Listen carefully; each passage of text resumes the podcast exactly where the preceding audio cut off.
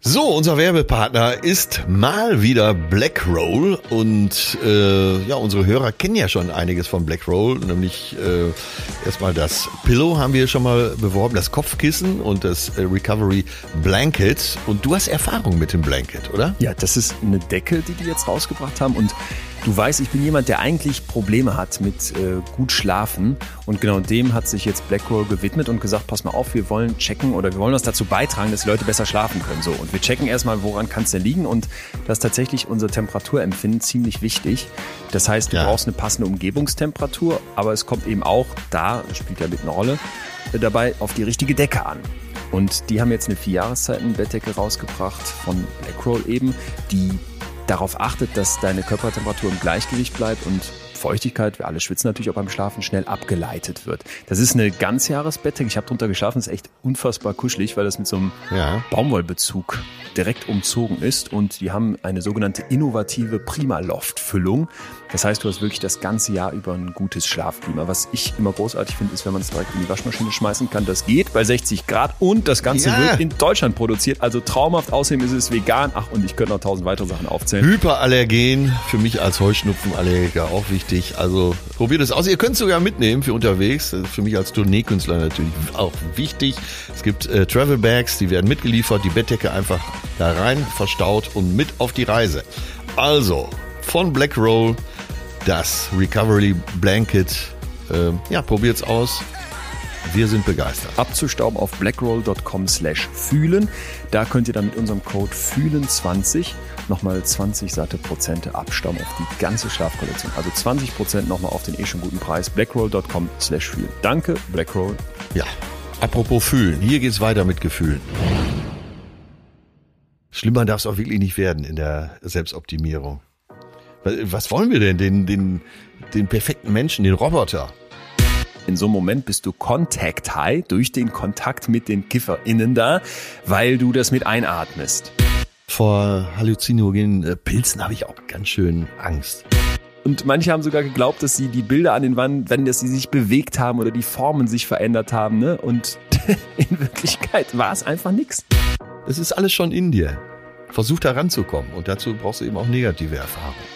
Du veränderst etwas in dir und guckst anders dann auf das Leben. Betreutes Fühlen. Der Podcast mit Atze Schröder und Leon Windscheid.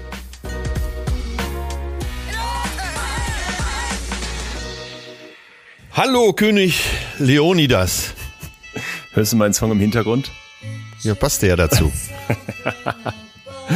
ich bin hier voll im ähm, voll im Rausch. Ach so, ich weiß, äh, du spielst ja. äh, Lucy in the Sky with Diamonds. Yeah. Bin doch ganz ähm, berauscht, ob der vielen Zuschriften, die uns erreicht haben, von diesen ganzen Drogengeschichten, die die Leute da schon durchgezogen haben. Ja, Drogen respektive LSD, äh, da, Ach, da unterscheidet geht's zur Sache, ne? Ähm, ja, und wenn man recherchiert, stellt man ja auch fest, dass unter dem Allgemeinbegriff Drogen eben so viele verschiedene Rauschzustände möglich sind. Aber wir steigen schon direkt mit dem Thema ein. Äh, Völlig falsch. Le Leonidas, wie geht's dir? Wie, wie ist deine, nutzt du deine Macht? Äh, wie ist dein Volk zu dir? Fühlst du dich ausreichend willkommen in diesen Tagen? Ich sitze hier und hatte gestern ein mir fehlt noch ein Wort. Da muss ich noch ein Gefühl Besäufnis. finden. Naja, naja, Besäufnis ist jetzt übertrieben. Nein, tatsächlich sogar gar nicht. Da bin ich gerade gar nicht so im Modus für gewesen, sondern ich, es kam ein großes Paket an und ich dachte, was soll das sein? Ich habe nichts bestellt. Sagte schon zu meinem Kumpel, der die Tür aufmachte, das ist irgendwas für die Nachbarn. Mm. Ja. Und dann kam dieses Paket und dann meinte er, nee, da steht der Name drauf und dann irgendwie so eine Logistikfirma und dann irgendwie Verlagswesen oder sowas. Und ich dachte, was ist das? Was ah. ist das? Holte okay. das große Küchenmesser, setzte mich an meinen Tisch. Und es, ich habe dann so langsam durchgewittert, es könnte das sein, worauf ich seit jetzt fast drei Jahren warte, beziehungsweise ja. hingearbeitet habe, so muss ich eher sagen. Und dann schneide ich es auf. Der Nobelpreis, der kommt ja immer in großen Kartons. Und ja. dann schneide ich es auf und drin liegen 15 Bücher von mir. Dein neues Buch. Das neue Buch. Und dann, ah. dann hatte ich es in der Hand, ey, und ich kann, ich, ähm, deswegen ich kann es nicht beschreiben. Es war so, Es war so ähm, ein, ein schöner Moment, so ein irgendwie äh, stolzer Moment, weil es am Ende doch geklappt hat und auch so ein erlösender und befreiender Moment, weil ich eben weiß, an wie vielen Stellen ich fast aufgegeben hätte, die Brocken hingeschmissen hätte, auf, aufhören wollte, nicht mehr konnte, weil mir das Schreiben schwer fiel, weil ich dachte, ach du, du kriegst das nicht hin, du packst es nicht und dann hast du es in der Hand. Und dann gefiel es mir auch noch gut. Es ist also es ist vorne so ein kleiner Lack mit drauf, so eine Sonderfarbe. Ähm, ich habe das Cover an vielen Stellen mitgestaltet und ähm, oh, ja, war wie, so stelle ich mir Geburt vor, kann man vielleicht auch nicht in Worte fassen. Jetzt sehe ich schon die ganzen Eltern, wie sie sauer Ja, werden. ich, ich wollte gerade sagen, äh, Frauen berichten ja von der Geburt, äh, dass es ungefähr so ist, als würde ein Mann einen Medizinball verschlucken. Also ich fürchte, ganz so stark war es dann nicht. Ja, okay, dann das positive Aber, Gefühl danach. aber liebe HörerInnen, gestern um acht vor elf, gestern Abend, bekam ich eine SMS von äh, oder eine WhatsApp von Leon. Äh, können wir morgen später anfangen? Da wusste ich, da wird gefeiert. Und auch ich habe mir ein Bier aufgemacht, weil ich wusste zwar nicht, was wir feiern, aber ich habe einfach mal mitgemacht. Ja, irgendwie muss man doch dann, keine Ahnung. Also Muss jetzt, man auch. äh, Muss man, ne? Jetzt liegt's hier vor Ja. mir. Ich habe gedacht, äh, wenn heute die Folge vorbei ist, dass ich vielleicht Ja. einfach äh, so, kannst du, muss ja weg, ähm, dann mache ich das alleine noch ein paar Seiten vorlese, für die, die es vielleicht interessiert, damit man mal einen Eindruck bekommt. Ja, Oder? Gut. also hinten dran so eine, Einfach eine Mini-Lesung, ja? Genau, wer Lust hat, kann da dabei sein. Nächste Woche kommt's ja erst raus und ich habe hier schon eins und ich würde dann auch hinten dran, glaube ich, zwei verlosen und auch für die Leute, die möchten was reinschreiben. Dazu aber gut, weil später. Ich muss da hinten raus, äh, muss ich etwas eher weg, weil ich gleich noch einen Dreh hab. Aber ähm, nichtsdestotrotz, lass uns noch mal hier grundsätzlich über unseren Podcast sprechen. Also, du hast mich eben gefragt, wie es mir geht. Du merkst, ich stelle mir die Fragen schon selber. Auch da hat es schon Vorbilder gegeben. Es hat eine Pressekonferenz äh, vom ersten FC Bayern München gegeben, als Augenthaler da Trainer war. Er hat dann gesagt äh, in der Pressekonferenz, äh, guten Tag, meine Damen und Herren, willkommen zu dieser Pressekonferenz. Äh, Fragen dürfen Sie heute keine stellen, die stelle ich alle selber und die Antworten gebe ich auch. Also, erste Frage. Erreiche ich die Mannschaft noch? Ja. Zweite Frage. Werde ich Trainer? Nächste Woche noch Trainer sein? Auch da muss ich mir ja. und dann hat er sich verabschiedet. So wolltest du es jetzt hier auch einführen? Nein, ich, äh, es kamen einige Zuschriften, die, sagen wir mal, so nach dem Selbstverständnis, nach unserem Selbstverständnis fragen, wie unser Konzept ist, wie die Machtverteilung hier ist, hätte ich beinahe gesagt. Und ich finde, wir sollten mal in netter Form, wir beiden, uns jetzt hier ein, zwei Minuten Zeit nehmen und äh, schildern, wie wir das hier so sehen. Oh, gute Idee. Äh, Du bist vorbereitet, ich werde Nee, ich bin überhaupt nicht vorbereitet. Ach Mm, Also mein Verständnis, ich sag mal mein, äh, Verständnis von dem Ganzen hier. So, äh, es hat sich herausgestellt, was am Anfang noch nicht so klar war, dass wir beide uns sehr gut verstehen und sehr gute Chemien miteinander haben und uns eben auch auf der menschlichen Seite mögen. Richtig? Schön gesagt. Und privat auch treffen. Das ist ja oft, dass ich das Gefühl habe, in so zweier Podcast-Konstellationen ist dann drumherum nix. Man trifft sich so auf der Podcast-Bühne, aber sonst nicht. Wir hängen ja Genau. auch tatsächlich so ab. So, und jetzt muss man mal eben professionell sagen, dass äh, die Voraussetzungen in diesem Podcast äh, erstmal die sind, die, dass wir uns gut verstehen. Aber auf der einen Seite ist ein Wissenschaftler, nämlich äh, Dr. Leon Winscheid, auf der anderen Seite ist ein äh, Lebenskünstler, nämlich ich. Und das fanden wir von Anfang an spannend, das zusammenzuführen. Und äh, wenn jetzt in einigen Zuschriften steht, äh, das Wissenschaftliche kommt immer nur von Leon, dann muss man sagen, das ist von uns so gewünscht und liegt ja auch in der Natur der Sache, dass der Wissenschaftler in unserer ambivalenten, in unserer ambivalenten Zweierkiste eben die wissenschaftliche Untermauerung liefert. Nichtsdestotrotz versuchen wir natürlich unterhaltsam zu sein und äh, unvergessen sind ja, glaube ich, in den letzten anderthalb Jahren auch die Stellen, wo, ich, wo es mir gelang, Leon so zum Lachen zu bringen, dass er erstmal nicht weitermachen konnte mit seinem wissenschaftlichen Ansatz. Ja, ich verstehe das hier genau so und mag das auch an uns. Fertig. Ja, also wenn das jetzt unsere, unsere Gründungserklärung wie für die Vereinigten Staaten wäre, würde ich das somit unterschreiben als Gründungsvater dieses Podcasts. Also du äh, siehst das genauso, wie es gerade Ich, ich sehe das ganz genauso und würde vielleicht noch eine Ergänzung geben wollen, weil Ja. meine Wahrnehmung ist manchmal in dieser Welt, dass so bestimmte Leute sagen, ja, mit Wissenschaft und so, da habe ich überhaupt nichts am Hut. Das sagen die vielleicht nicht so bewusst, sondern das sind halt eher so diese Querdenker-Verschwörungstypen, die an irgendwelchen Humbug glauben und den, den Ja. normalen Standard, mit dem wir so versuchen zu denken und Wissen zu kreieren, abgeschworen haben. So, die, glaube ich, hören hier wahrscheinlich, wenn überhaupt, in sehr, sehr geringer Zahl zu. Und falls gerade jemand zuhört und denkt, jo, das bin ich, schalt doch einfach ab und mach was anderes. Und für alle anderen gilt ja, dass die Wissenschaft, finde ich zumindest, so meine Wahrnehmung, einen hohen Stellenwert hat. Ne? Und es dann immer so Ja. heißt, ja toll, wenn das wissenschaftlich ist. Und wenn dann irgendwer daherkommt und sagt, Studien belegen oder wissenschaftlich ist ja längst bekannt, dann hat das direkt immer so einen Touch, als könnte man da jetzt nichts mehr gegen sagen. Als könnte man das nicht mehr hinterfragen und als wäre das so die, das höchste Ah ja, Mittel gut, aller dass du das Weisheit. sagst. Ja, und da ja. ist mir in, in ganz, ganz wichtig und auch hier öfter schon aufgefallen, dass das aber nicht das tatsächliche Denken von Wissenschaft ist, sondern das tatsächliche Denken von Wissenschaft ist ja immer diese Idee des Falsifizierens. Wir sagen nicht, wir wissen das sicher, sondern wir sagen, wir können es nicht belegen und deswegen gehen wir jetzt erstmal davon aus.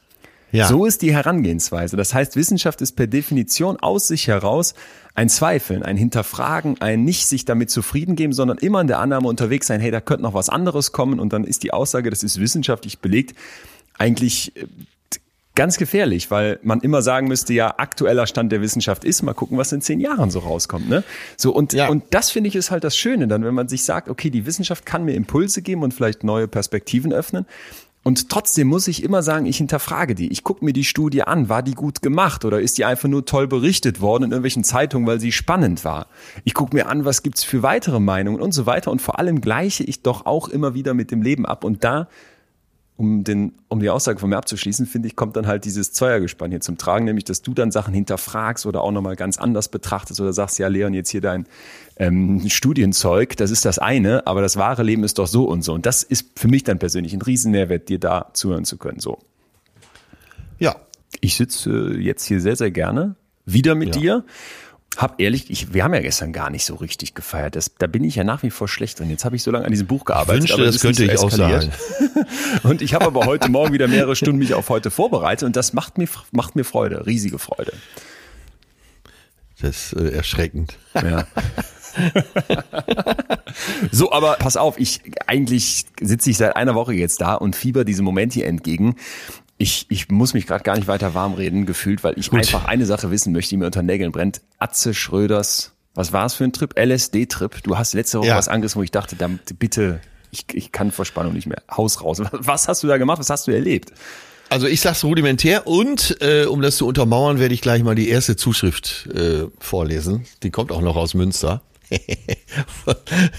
Aber die fand ich so auf den Punkt, ich hätte es nicht besser schildern können. Äh, Florine aus Münster. Aber äh, folgendes ist mir passiert. Ich war in so einer, damals sagte man noch Alternativdisco. Früher wurden auch unterschieden. Die einen äh, gingen tanzen mit Föhnfrisur und äh, Schnäuzer. Äh, und die anderen, so wie ich, mit alter Bundeswehrjacke und äh, irgendwelchen Schlappen äh, in die Alternativdisco, wo dann ähm, eben eher so rockige Musik lief und wo es, wo der ganze Laden auch schon nach äh, Marihuana roch. Ja. So. Ich habe sehr lange keinen Alkohol getrunken, was meinem Cousin, der auch da war, nicht besonders gut gefiel. Und der hat mir dann einfach in meinen Apfelsaft, ähm, den ich dann aus, aus dem Weinglas trank, um nicht so wie der völlige Loser dazustehen, hat er mir einen LSD-Trip reingeworfen. Einfach, einfach so, also ohne Ja. groß zu fragen. Heutzutage würde Oder- das, glaube ich, unter Körperverletzung Ja, laufen. Damals wäre die Polizei nicht mal ausgerückt, äh, um die Anzeige aufzunehmen. Naja, auf jeden Fall. Ich merkte so nach einer Stunde, ui, irgendwie ist das ja alles intensiver von den Farben und bin dann zur Toilette gegangen. Und auf der Toilette schlug die Bombe dann ein.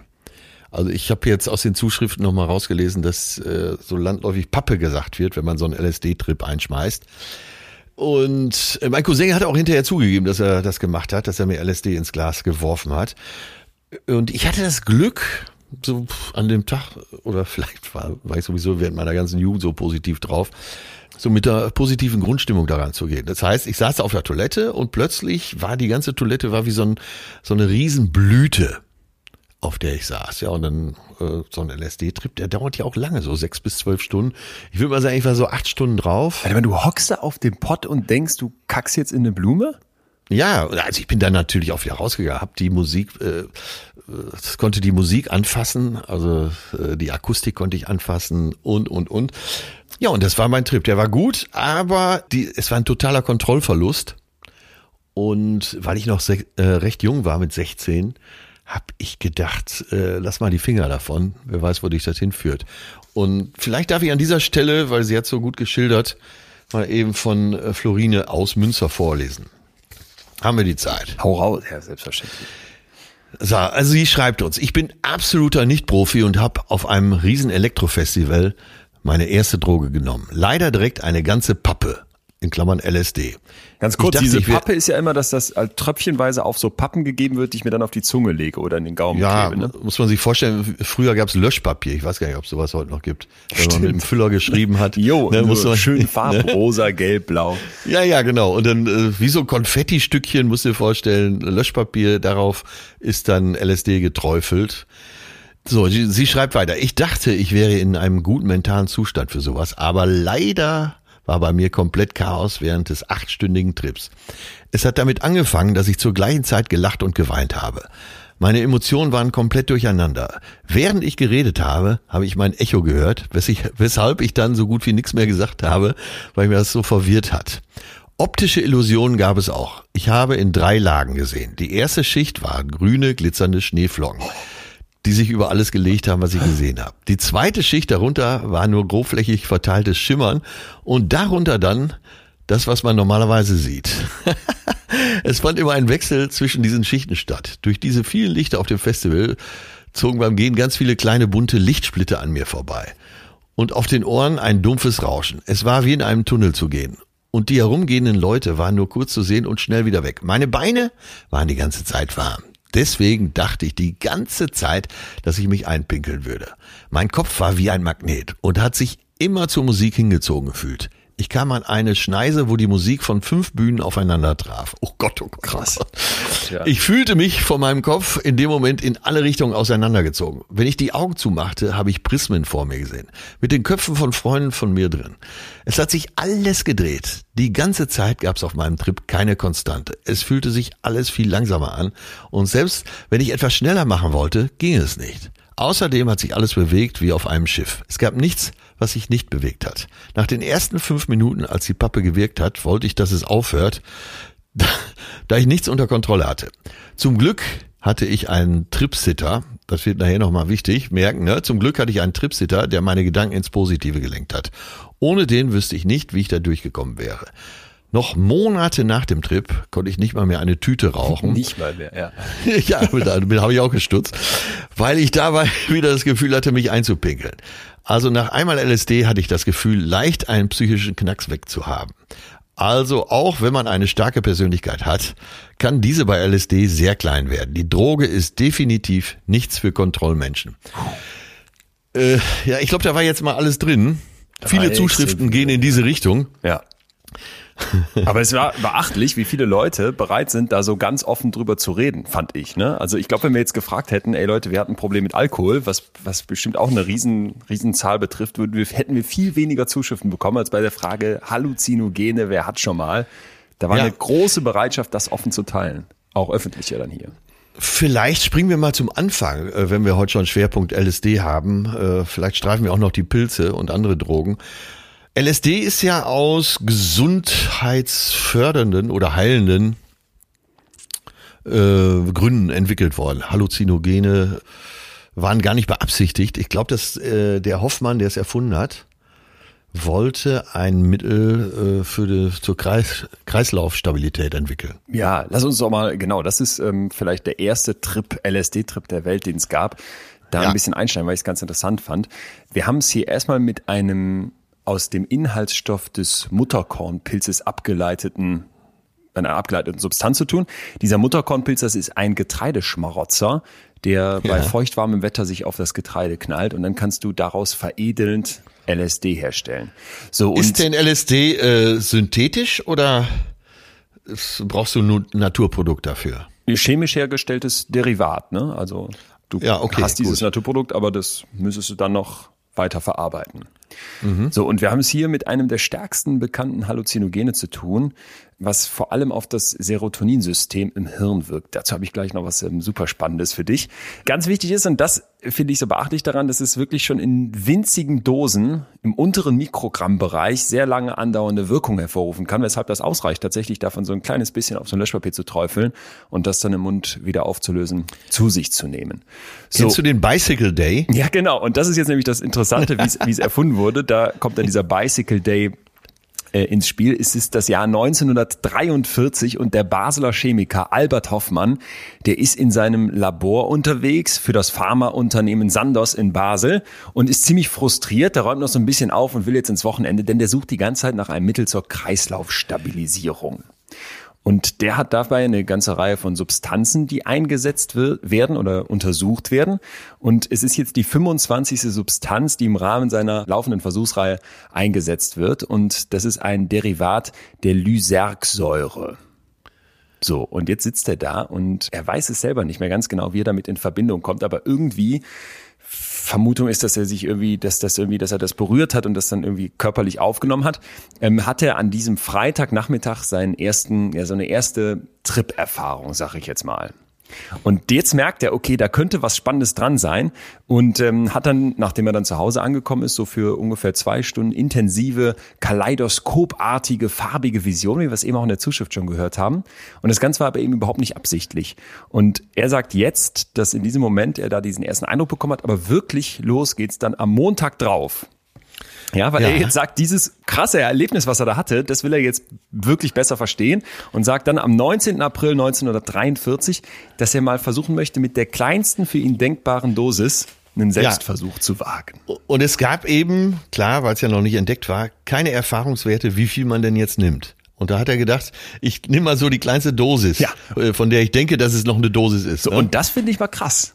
Weil wenn du jetzt heute losziehst und dann hast du deinen ja. Tripsitter, wie eben gesagt wurde, das ist ja wahrscheinlich eine Person gemeint, die das mit dir durchzieht, die vielleicht schon Erfahrungswerte hat oder du kannst dir tausend Sachen im Netz durchlesen, Videos angucken, äh, Internetbeiträge lesen, Lexikon mal schauen, dann musst du dir aber vorstellen, dass der Typ da damals gar nichts hatte. Und dann zu sagen, nö, das teste ich jetzt trotzdem mal an mir selber, das ist äh, wissenschaftlich zumindest mal ein mutiges Vorgehen.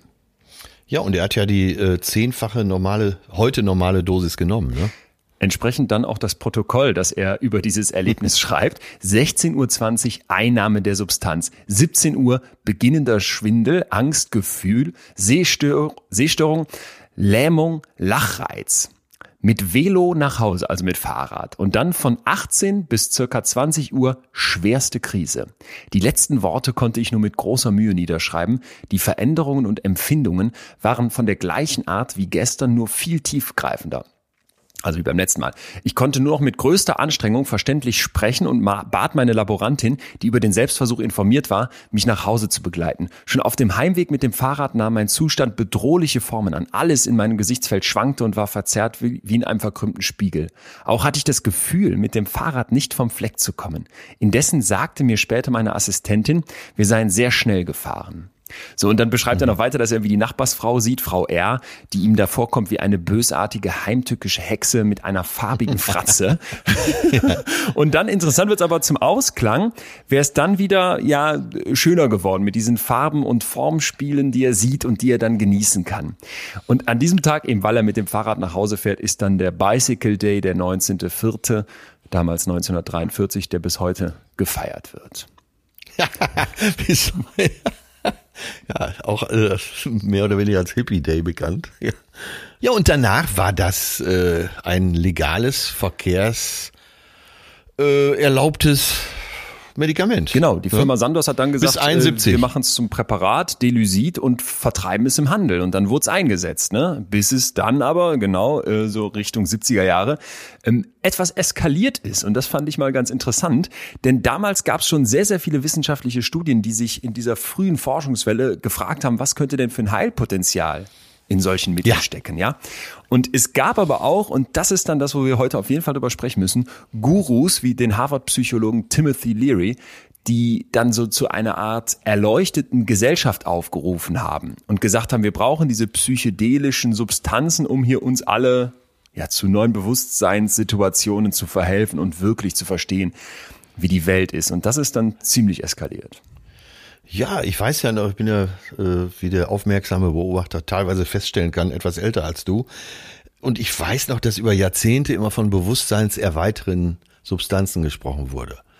Äh, das hört man heute nicht mehr so oft, weil da steckt ja was Positives, Positives drin. Das Bewusstsein zu erweitern ist ja immer gut. und ja, ja, und, nein. und, und auch äh, ja, und auch äh, Pervetin, also äh, MDMA. Ecstasy, war ja bis Ende der 60er auch noch in Apotheken erhältlich. Ja, während des Zweiten Weltkriegs äh, ja als Panzerschokolade bekannt. Äh, es gibt ja ein ganzes Buch darüber, The Blitz, über äh, eben die deutschen, äh, die deutsche Durchhaltementalität im Zweiten Weltkrieg und die waren alle drauf, ne? Ja, bestimmt nicht alle, aber genau, da wurden Mittelchen Ja, ja aber die Flieger waren drauf, äh, Hermann Göring war ja äh, komplett drauf. Äh, der musste ja erstmal während der Nürnberger Prozesse in den Entzug. Also das war schon bis in, der, in die 60er hinein noch unter Pervertin frei verkäuflich. Ja. Und dann gab es irgendwelche Restsubstanzen, die danach noch übrig waren. Ich glaube in Japan, die dann so frei verteilt wurden an die Bevölkerung. Das ist auch wieder völlig eskaliert und in die Hose gegangen. Vielleicht nochmal zum, zum Definitionsbegriff Halluzinogene. Lateinisch Hallucinatio, äh, gedankenloses Reden, Faseln ist die Wortherkunft. Und darunter werden sehr unterschiedliche psychoaktive Substanzen verstanden, die wohl das gemeinsame Merkmal haben, dass es zu Sinnestäuschung und vor allem zu tiefgreifenden psychischen Veränderungen kommen kann. Und sehr ja. charakteristisch dabei ist, dass du ein massiv verändertes Erleben von Raum und Zeit und jetzt kommt's auch von deinem Selbst hast. Ja, ja und dieses, diese, dieses verändernde Wahrnehmen deines Selbst, das finde ich ist so ein sehr interessanter Punkt. Vielleicht reden wir erstmal über dieses ja. psychotische, ne, also diese psychischen Veränderungen, dass du in so eine Art Zustand des Träumen kommst. Und was interessant ist, die Halluzinogene können die Wahrnehmung in allen Sinneskanälen massiv beeinflussen. Da wird zum Beispiel sowas gesagt wie eine Optik schieben. Denn was normalerweise in deinem Kopf jetzt getrennt voneinander abläuft, das scheint dann ja nicht mehr ganz so getrennt zu sein, sodass du plötzlich den Eindruck hast, dass du Geräusche riechen könntest. Ja, ja oder dass ja. du Farben schmeckst. Und das ist natürlich etwas, was wir uns vorstellen können, vielleicht erstmal eine interessante Erfahrung ist. Ich darf aber hier schon mal direkt dazu sagen, weil wir da auch in den Zuschriften drum gebeten wurden. Ja. Wir müssen unbedingt hier heute auch, glaube ich, immer wieder unterstreichen, Leute, Vorsicht. Ne? Das ist jetzt nicht so, dass du da sagen kannst, lustig und krass und ach, dann sehe ich mal irgendwie grünen Schnee, sondern da sind heftige Gefahren, die auch dahinter stecken. Reden wir später noch drüber. Ja, ja und äh, nicht ganz so wenige äh, sind ja schon nach dem ersten Trip in eine Psychose reingeschlittert, ne? Ja, da, also ich werde gleich von jemandem erzählen, ja. den ich mal kennengelernt habe, der eine paranoide Schizophrenie seit Jahren mit sich rumschleppt und der mal erzählt, was das denn heißt. Mit Warn Aber lass uns mal über eine Grundlage sprechen. Genau. Über eine Grundlage, die mich sehr interessiert. Und zwar folgendes. Unser Erleben ist unsere Realität. Also wie wir die Dinge reflektieren, ist unsere Realität. Wer sagt denn, dass das, was ist real? Sind wir schon drauf? Qua Geburt. Also, ist eine schöne Frage. Wie du, deine Persönlichkeit schafft ja deine Realität. Ja. Äh, schönes Beispiel, das Buch von äh, T.C. Boyle, Amerika. Das hat ein Ende. Äh, ich will jetzt nicht schnell, äh, nicht weit ausholen, aber das, äh, das Buch hat ein Ende, wo ich sage, ey, so ein versöhnliches, so ein friedliches, wunderbares Ende. Töne, unser gemeinsamer Manager, hat das Buch gelesen, hat gesagt, ey, was ein verstörendes, äh, ach, kaputtes Schicksal da zum Schluss. Und ey, da, das war mal wieder so ein Punkt, wo ich gedacht habe, na bitte, ne, dein eigenes Mindset macht die Realität und ordnet sie ein. Ja, das ist ja erstmal ganz, ganz wichtig, ne? Dieses, wie guckst du auf die Welt, wie nimmst du die Welt wahr? Das ist massiv ja. subjektiv. Ich kann dir eine und dieselbe Sache zeigen und du sagst, boah, ich sehe die so und ein anderer sagt, ich sehe die so. Bestes Beispiel, wenn du dich mal in den Bereich der unfassbar vielen psychischen Probleme und Störungen begibst, ne, dann äh, darf ich nochmal unterstreichen, jeder dritte Deutsche erfüllt einmal im Jahr die Kriterien einer psychischen Störung das sind einfach unfassbar viele Menschen. Jetzt nehmen wir noch alle die dazu, die vielleicht die Kriterien noch nicht ganz erfüllen, aber Probleme zumindest haben. Ja, was ja. ist das denn? Du siehst eine Situation und die Person A sagt, nö, Flugzeug ist für mich gar kein Problem. Setze mich entspannt rein, penne ein und bin froh, wenn ich nach drei schon wieder aufwache. Person B sagt, ich kann dieses Flugzeug kaum ansehen, weil allein bei der Vorstellung, mich da reinzusetzen, läuft mir der Schweiß runter. Ja, ja. Atze Schröder sagt, ich gehe auf eine Bühne rauf und finde das überragend, vor 12.000 Leuten in der Arena zu spielen. Derselbe Atze Schröder, mehrere Jahrzehnte davor, hat es nicht geschafft, in eine Bar zu gehen. Also dieses Wahrnehmen der Realität ist ja immer ja. auch in der Einzelperson etwas, was sich massiv verändern kann. Deswegen finde ich die Frage total interessant, mal zu überlegen, wenn es um diesen Anspruch geht des Bewusstsein erweiterns. Was ich persönlich schon einen sehr, äh, sehr dummen Gedanken eigentlich finde, weil was Fragwürdig. ist Bewusstsein und was heißt jetzt dieses Bewusstsein zu erweitern? Aber gut, wo kommt denn eigentlich Ja, aber deswegen Wunsch meine ich her? ja. Wo, warum wollen Jetzt das meine so ich ja, viele? äh, deswegen müssen wir dieses Fundament erst legen. Was ist, äh, was ist normales Bewusstsein, was ist erweitertes Bewusstsein? Gibt es das überhaupt? Ja. Ja. Ja, ja, deswegen habe ich die Frage gestellt. Äh, da müssen wir, glaube ich, die ganze Zeit müssen wir das immer wieder erinnern. Absolut. Wo kommt man her? Äh, wo will dich vielleicht auch ein Mediziner hinbringen? Mit, äh, weil es ist ja zu medizinischen Zwecken entwickelt worden. Mm, Und wo wollten die die Patienten hinbringen? Was hatten sie vor Ja. mit LSD? Es gibt dazu eine Studie, ich muss jetzt mal gucken, ob die hier reinpasst. Ähm, Wir Ja. wursteln uns da mal durch, aber ich fand die unfassbar interessant, weil man dort, finde ich, ein Stück weit dieser, dieser Frage nachgegangen ist. Also was haben die gemacht? Das ist eine Untersuchung der Universitätsklinik Zürich und da haben die Menschen unter kontrollierten Bedingungen LSD gegeben. So, und die Ja. ursprüngliche Annahme, die ging eigentlich genau in deine Fragerichtung. Nämlich, wir nehmen ja die ganze Zeit im Alltag Dinge wahr. Ne? Wir sehen etwas, wir erleben etwas und das alles erreicht unser Hirn, das ist Teil unserer Wahrnehmung und dann müssen wir das verarbeiten. Und jetzt kannst du dir aber auch vorstellen, dass wir diesen Erlebnissen und diesen Dingen, die da vor uns sind, ganz unterschiedliche Bedeutung zuweisen. Darüber haben wir ja, Ja. gerade eben schon gesprochen. Ne? Also zum Beispiel für einen Patienten mit einer Abhängigkeitserkrankung wäre dann ein Drogenreiz viel krasser, viel bedeutungsvoller, hätte viel mehr Power als für jemanden, der sagt, ach, ich kann so an einem Alkoholregal im Supermarkt vorbeigehen oder an einer Kneipe, wo es raus riecht, ohne dass ich sage, jetzt geht hier völlig was in mir ab. Ja, sehr So. gutes Beispiel. Und jetzt halt zu sagen, was macht denn jetzt LSD mit dir? Das wollten die Leute, diese Forschenden wissen und haben gesagt, wir gucken uns das an. Und die haben herausgefunden, dass LSD die Bedeutungszuschreibung verändert. ja, Also die haben den Leuten das LSD verabreicht und die Studienteilnehmenden mussten vorher 30 Musikstücke einsortieren, als persönlich wichtig und bedeutend oder als persönlich unbedeutend, also ist mir eher egal. Und im anschließenden Versuch zeigte sich dann, dass das LSD gegenüber einem Scheinmedikament, einem Placebo, die Bedeutungszuschreibung verändert hat. Also was du vorher irgendwie als, ist mir egal, Musik definiert hast, wurde plötzlich zu sehr persönlich bedeutenden Musikstücken. Das heißt, du kriegst eine komplett andere Wahrnehmung auf die nach wie vor ja selbe Realität. Der Song hat sich nicht verändert, aber unter Ja. Einfluss von LSD guckst du jetzt komplett anders drauf. Und das fand ich erstmal ganz interessant, weil was die dann auch noch zeigen konnten, wenn man so bestimmte, ich nenne es jetzt mal vereinfacht, Blocker gegeben hat, die dieses Andocken, dieses Wirken vom LSD im Hirn unterbinden, dann tritt dieser komplette Effekt nicht auf. Also dann verschiebt sich diese subjektive Wahrnehmung nicht. Und die Grundidee dieser Untersuchung war jetzt zu checken, ah, pass mal auf, unser Hirn ist die ganze Zeit damit beschäftigt, Reize, die von außen reinkommen, zu sortieren und denen eine bestimmte Bedeutung zuzuschreiben. Also du hast eine Erfahrung gemacht und dann weißt du, okay, ich sehe das Flugzeug, da habe ich Angst vor, deswegen, wenn ich ein Flugzeug sehe, reagiere ich so und so. Jetzt gebe Ja. ich die LSD und plötzlich könnte sich diese Bedeutungszuschreibung verändern.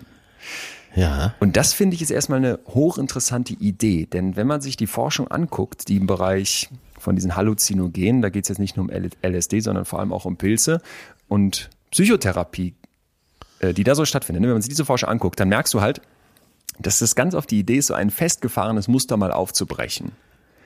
ja. Und jetzt kommt aber meine große Frage an, an alle da draußen und an dich auch, weil du sie ja eben aufgeworfen hast. Warum sollte ich das wollen, wenn es mir doch eigentlich gut geht und wenn alles läuft? Warum muss ich Also- jetzt so richtig an meinem Rahmen rütteln und gucken, ob ich da nicht mal was auslösen kann, was man sonst vielleicht nur mit Menschen macht, wo man sagt, denen geht's richtig dreckig. Und jetzt wollen wir Ja, mal gucken, ob wir äh, da was genau. verändern können, um wieder zum Guten Da- zu kommen. Warum sollte ich das andersrum wollen? Das ist ja jetzt äh, schon zweigeteilt, würde ich mal sagen, die Frage. Ne? Äh, Ich hätte jetzt auf den ersten Teil der Frage geantwortet, okay, wenn es mir gut geht, äh, kann man ja mit Fug und Recht behaupten, braucht man ja gar keine Drogen. So oder so nicht. Auch kein, und eben auch kein LSD. Vielleicht auch keinen Alkohol. Gleichwohl äh, versucht man wahrscheinlich mit bei Menschen, die Störungen aller Art, meinetwegen auch Angststörungen haben, irgendeinen Weg zu finden, den das Erlebte anders zu vermitteln, oder? Bin ich da auf dem Holzweg? Ja, du würdest, genau, du würdest versuchen, jemandem, der eine Angststörung hat, beizubringen, hey, du siehst diesen Reiz und du gibst ihm jetzt eine andere Bewertung. Richtig. Ja. Ne, du steigerst dich nicht mehr in diese Panikattacke rein, sondern du versuchst da anders drauf zu gucken.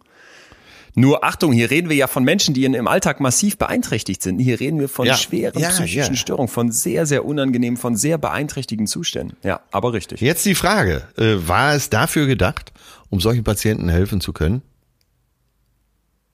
Jetzt LSD Ja. war jetzt nicht mein Verständnis. So wie es ja erscheint, ist es eher zufällig entstanden und danach hat man gesagt, okay, wir können es vielleicht für bestimmte Sachen benutzen.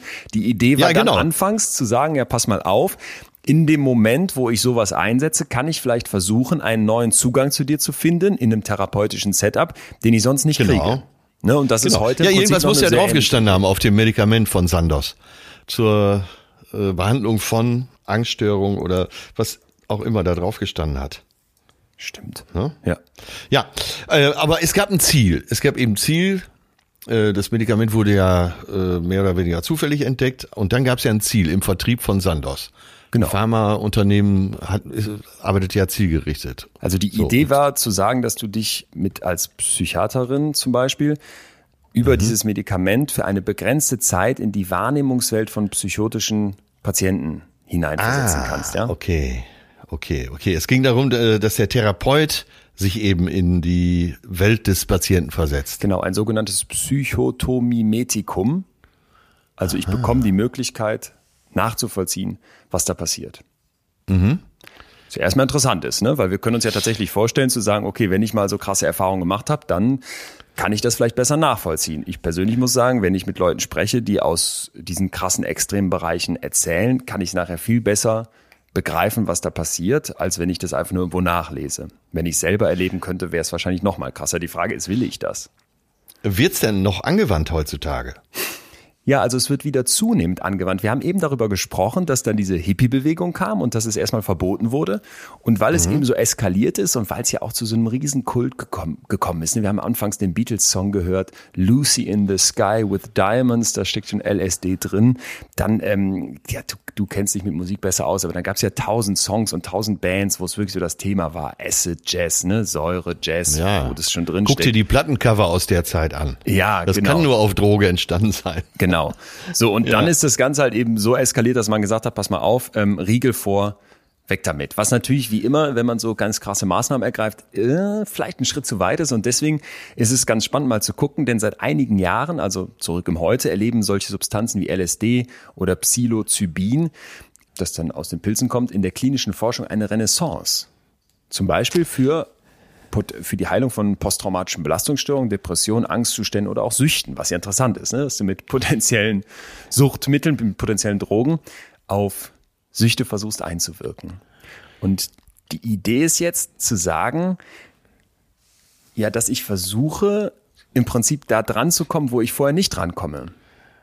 Ja, und Ja. vielleicht eben auch bei dir etwas anstoße, wo du sagst, da ist so viel festgefahren, da ist so ein starrer und eben nicht funktionierender Blick auf dein Erleben, auf deine Welt. Du bist in so einem Loch drin, dass man jetzt versuchen könnte, dich da mit so einem Mittel ja, dieses rausholen. Das es geht mir jetzt halt oft zu weit, weil die Studien sind ganz am Anfang. Wir haben sehr, sehr kleine Stichproben und wir haben auch oft sehr, sehr Ja, viele ja. Negativseiten, die sich gleichzeitig auftun. Deswegen muss man schon vorsichtig sein. Es gibt zum Beispiel eine Untersuchung, die 2016 rausgekommen ist, wo man geprüft hat, was passiert, wenn man jetzt vereinfacht gesagt Krebspatienten mit wirklich schlechten Aussichten auf Heilung, wenn man denen diesen Stoff aus den Pilzen gibt.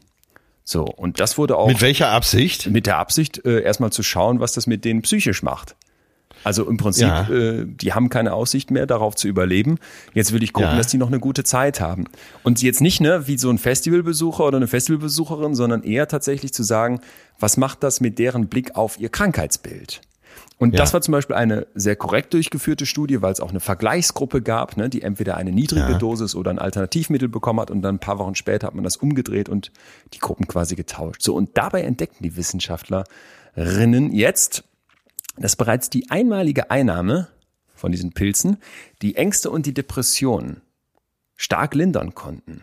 Das heißt, die Schmerzen, die diese Menschen empfunden haben, die verloren an Bedeutung. Und da ist wieder dieser neue Blick auf das, was ja im Prinzip noch die gleiche Realität ist, ne? Ja, ja. Und das finde ich ist ein Gedanke, den wir jetzt mal nicht einfach vom, vom Tisch kehren können. Also es sind renommierte, renommierte Leute, die da dran sind. Und die haben jetzt gesagt, auch nach Monaten mit dieser Behandlung fürchteten sich mehr als zwei Drittel der, ja insgesamt dann ist es eine kleine Stichprobe, 80 Versuchsteilnehmenden deutlich weniger vor dem Tod. So, das heißt, Ah, es ist okay, weniger die ja. Droge selbst, sagt dann einer dieser Forschenden, die da mitgewirkt haben, sondern vielmehr die Erinnerung an die Erfahrung, ja, die so Ja. eine nachhaltige Transformation bewirkt. Und ich finde, das kann man sich schon vorstellen. Also Richards ist hier einer der Forscher, Ja, der ja. sagt, je vollständiger die Erfahrung mystischen Bewusstseins von Unendlichkeit oder Ewigkeit, desto besser wirkt sie. Ähm, ja, du sprichst ja von einer Transformation. Ich glaube, äh, das müssen wir uns jetzt so als nächstes Wort hier mal aufschreiben, weil das erklärt das ja. Äh, Transformation heißt ja, dass du dich äh, zumindest temporär verwandelst. Ja, die leben ja leider nicht mehr lange, diese Leute, mit denen das hier ausprobiert wurde. Deswegen ist jetzt die Frage, wie lang diese, was dann die Langzeitwirkung wäre, aber richtig, genau. Du veränderst etwas in dir und guckst anders dann auf das Leben. Ja, ja, ich wollte es nur noch mal äh, unterstrichen wissen. Ja, sehr gut. Aber ganz wichtig nochmal, ne, weil ich weiß, wir müssen ja bei sowas, äh, gut, dass wir heute über Wissenschaft gesprochen haben, ja immer auch gucken, was ist denn die potenzielle Kritik? Ein, Ja. ein Problem zum Beispiel dieser Studie war, dass auch 15 Prozent der Leute über Übelkeit und Erbrechen geklagt haben. Ein Drittel über Unwohlsein, Angst, Paranoia und Bluthochdruck. Das heißt, du hast einen Teil, bei dem das gut wirkt vielleicht und was Tolles auslöst. Du hast aber auch einen ziemlich großen Teil, die sagen, ach du Schande, das war überhaupt nicht gut. Und viele der bislang durchgeführten Studien, da ist es zum Beispiel sehr, sehr schwierig, diese Placebo-Kontrolle durchzuführen, weil die halluzinogenen Substanzen so krass wirken, dass du eigentlich den Versuchspersonen nicht wirklich na, wie soll ich sagen, nicht, nicht wirklich verklickern kannst, ja, du hast auch was bekommen und du weißt jetzt nicht, ob das das Scheinmedikament war oder die tatsächliche Droge. Ja. Und ja. dann kommen natürlich noch die niedrigen Probandenzahlen hinzu, denn wenn eine Sache bei den Halluzinogenen immer wieder unterstrichen wird, dann die, dass die völlig unterschiedlich wirken können, je nachdem, was du für ein Mensch bist. Stimmt, es äh, findet man überall, dass, äh, dass es nicht so einen roten Faden dadurch gibt, sondern es kann so sehr unterschiedlich sein, als hätte man ganz was anderes gegeben, oder? Ja. Und auch, Ja. ne, auch in dem absolut gleichen Setup. Also du bist da auf dem Ja. Festival unterwegs und der eine Teil der Truppe schiebt den Trip und ein anderer den und der dritte den. Und also äh, alle haben eigentlich dieselbe Realität vorgefunden. Aber das ist gut, dass du es eben mal so klar gesagt hast.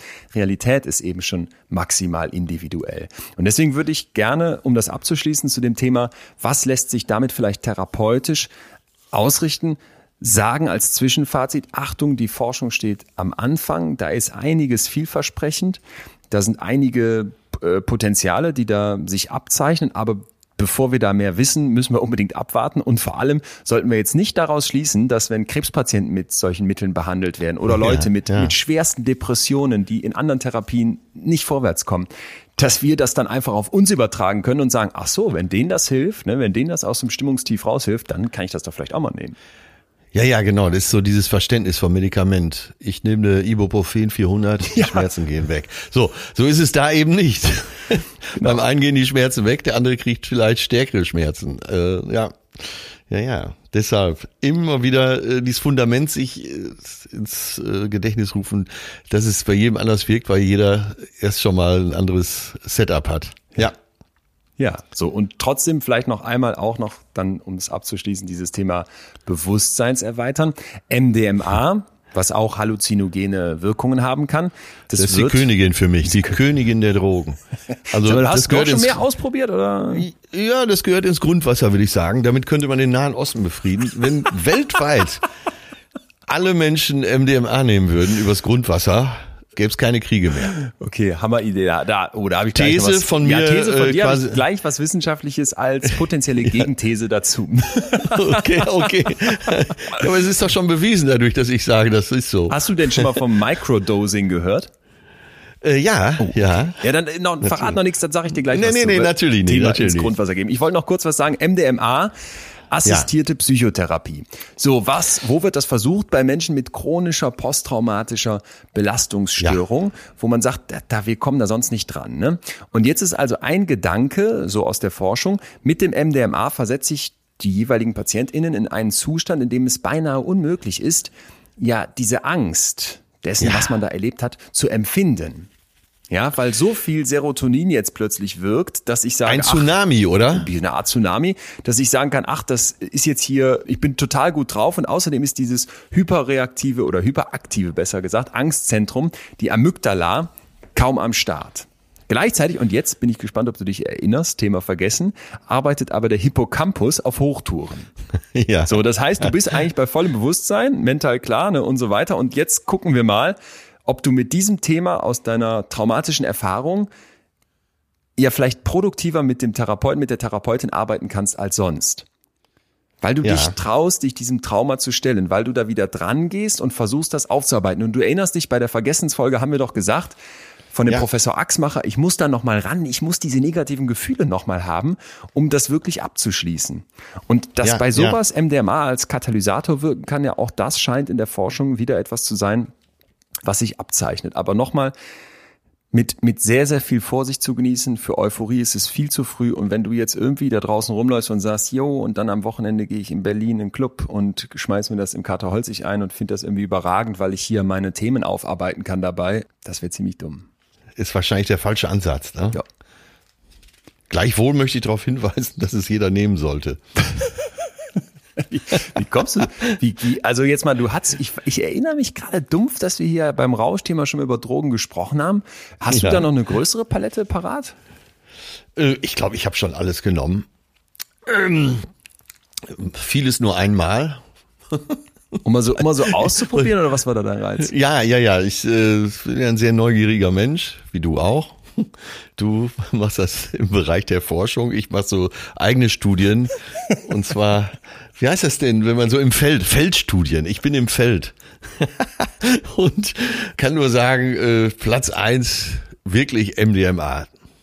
Ja, dann muss erzähl auch mal, wie, wie? Methylin, warte, mal gucken, ob ich es hinkriege. Du wirst mir jetzt recht geben oder nicht. Methylindioxin, äh, Menthol, Amphetamin, Weiß ich Ja. nicht. MDMA. Es klingt schon gut. N-Methylamphetamin, ja. Na bitte, na bitte. Ähm, ja, und äh, ja, die Liebesdroge. Man hat alle lieb, äh, man ist friedlich, man ähm, will mit keinem Streit und äh, ja, dieses äh, Serotoninfeuer ist einfach grandios. Okay, ich merke, wir müssen langsam mal über die über die Gefahren sprechen, oder? Äh, hast du noch mehr Drogen, Keine. für die wir kurz Werbung machen würden? Keine. oh Gott. Oh Gott. Ähm, Nochmal Also, ganz kurz, äh, bevor liebe wir vielleicht zu Kinder. den Gefahren kommen. Ja, sag, sag du erst mal deinen Disclaimer hier. Liebe Kinder, äh, im, es gibt ein Buch von Lemmy Kilmister, das war der Frontmann von äh, Motorhead. Da steht im Vorwort, liebe Kinder, glaubt nicht eure Eltern, Drogen und Alkohol und sind nicht schädlich, ihr seht es an mir.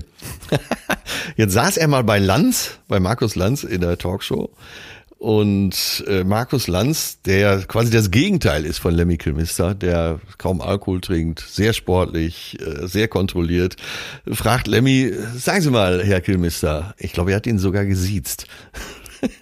Ne, äh, so viel Drogen. Keiner wird bestreiten, dass sie äh, nicht viele Drogen genommen hätten, äh, viele Drogen genommen hätten, äh, jeden Tag Alkohol, so viel Frauen und so.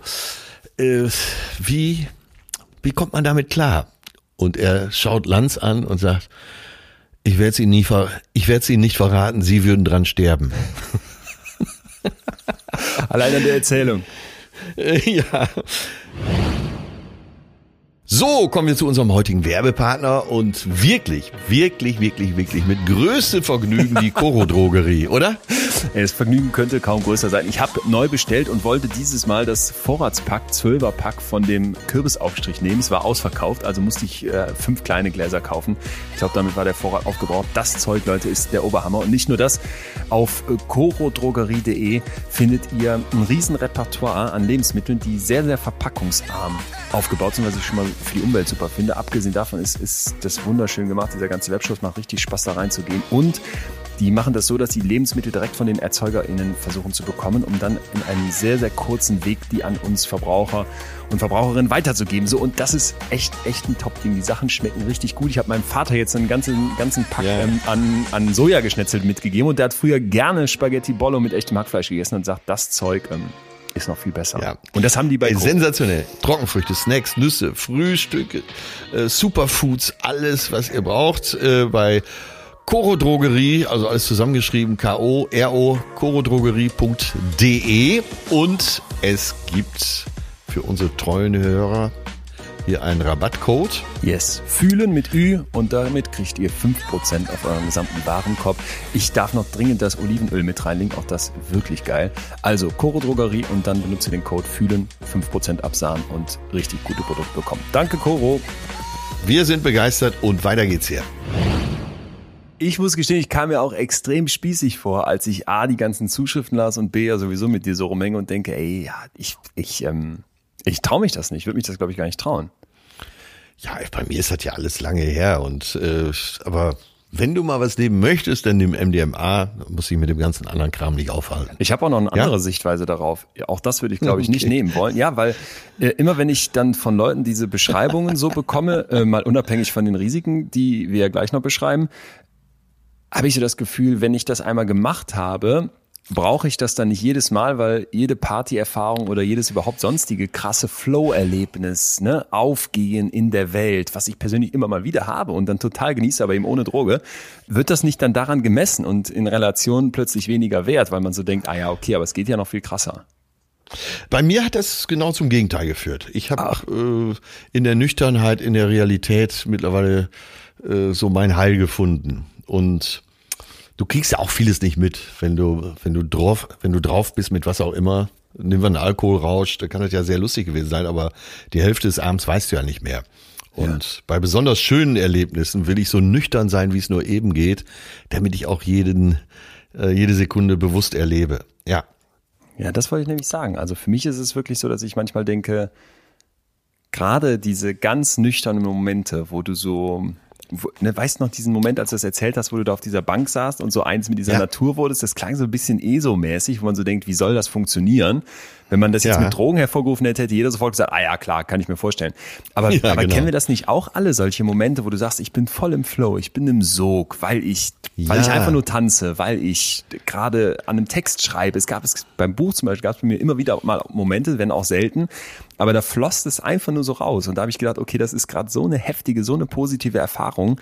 Keine Ahnung, inwieweit das jetzt mit einem LSD-Trip zu vergleichen ist. Wahrscheinlich gar nicht, aber ich finde es für mich ist das dann Bewusstseinserweitern, wenn man dieses komische Wort mal benutzen möchte. Ja, also wir haben hier schon oft über Eskapismus gesprochen. Und wenn du feststellst, äh, im äh, Alkohol, äh, LSD, MDMA, Kokain, äh, vielleicht sogar Heroin. Wenn du feststellst, damit geht's dir besser, da musst du vielleicht an deinem Leben was ändern, damit dein Leben so gut ist, dass du diesen Eskapismus nicht brauchst. Ja.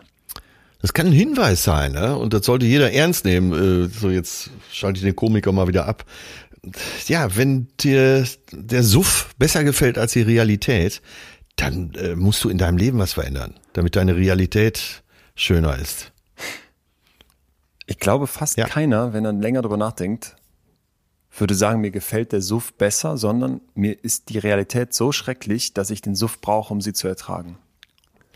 Ja, was ja letztendlich dasselbe was meint. Was meint dasselbe? Ja. Mhm. Und äh, es lohnt sich eben an seiner, an dem, an seinem Leben zu arbeiten, dass es so schön ist, dass man eben durch eine Baumumarmung oder auf einer Bank sitzen und den Berg hinabschauen oder vielleicht auch an der Straße, im Straßencafé sitzen, dass man das als so schön empfindet. Da lohnt es sich dran zu arbeiten. Das, äh, ja. Ja, oder auch nochmal, auch krasser. Ich weiß noch, als ich mal falsch im Springen war in Berlin, voll ja. des Übermuts. Ähm, Habe ich mich da angemeldet, kam dann an, endlich. musste auf so eine natürlich nicht geeichte Waage, was mich heute noch sauer macht, steigen und dann war, da war die neun vorne und ähm, dann musste die ja erstmal panisch so einen Sonderspringer suchen, der auch äh, für Dicke zugelassen ist. Ich hatte schon entsprechend jetzt, mehr Schiss. Jetzt ähm, bist du ja auch sehr groß, das muss man ja, ja, ja. Dann Allein deine Füße wiegen ja schon 30 Kilo die Seite. Bringen die mich in diese Cessna oder was das ist, fliegen da hoch und denkst, oh, hier so ein kleiner Rundflug, ne? Und hinter mir der Typ, dieser Sonderspringer, schon an mir dran geschnallt. Ich frag den, wie kann man denn hier diesen Fallschirm, wie löst du den denn gleich aus? Er meinte, da gibt sieben Hebel, ich sag dir keinen, weil wenn du Panik kommst und dran ziehst, können wir sterben. Okay, danke. Dann fährt dieses Flugzeugchen immer weiter hoch und du guckst so ein bisschen aus dem Fenster und es ist ja rappelt da drin und ist alles laut und es ist überhaupt nicht wie so ein Verkehrsflugzeug. Und dann so, keine Ahnung, nach zehn Minuten, sage ich jetzt mal einfach, machen die plötzlich die Tür auf. Und mein erster Impuls war, die anzurufen, ey, mach die Tür wieder zu. da fällt nur einer raus und dann steigt der erste Typ auf dieses Flugzeug, auf die Kufe von dem Reifen und hängt an dieser Tür und ich denk, oh mein Gott. Und plötzlich ist der weg. Und dann gucke ich da meinen, meinen Sonderspringer hinter mir an und denke, ey, bitte mal, lass uns hier drin bleiben, mach die Tür wieder zu und wir gehen wieder runter. Und in dem Moment wuppt der mich so vorne an diese Kante und ich hatte vorher noch in völligem Übermut gesagt, lass uns bitte mit einem Salto raus. Und dann hat er schon nur müde gelächelt und hat gesagt, du kommst eh nicht mehr klar. Und die lassen dir keine Wahl, ne? Die, die nicht treten dich da nicht raus, weil sie hängen ja an dir dran, aber die wuppen dich dann wirklich über diese Kante und wir fielen da raus. Und ich habe sowas krasses, habe ich noch nicht erlebt. Ich konnte nur noch schreien, du denkst wirklich und äh, du denkst wirklich, du stirbst einerseits, andererseits ist es so krass positiv. Nochmal keine Ahnung, äh, ob das jetzt an ja. LSD oder sowas MDMA-mäßiges rankommt. Es ist wahrscheinlich eine ganz andere Art von qualitativen Erfahren in dem Moment. Aber dieses krasse und dieses Rauschhaft und dieses, ja, nochmal ja, Bewusstseinserweiternde, ja, das ja. habe ich doch da gehabt.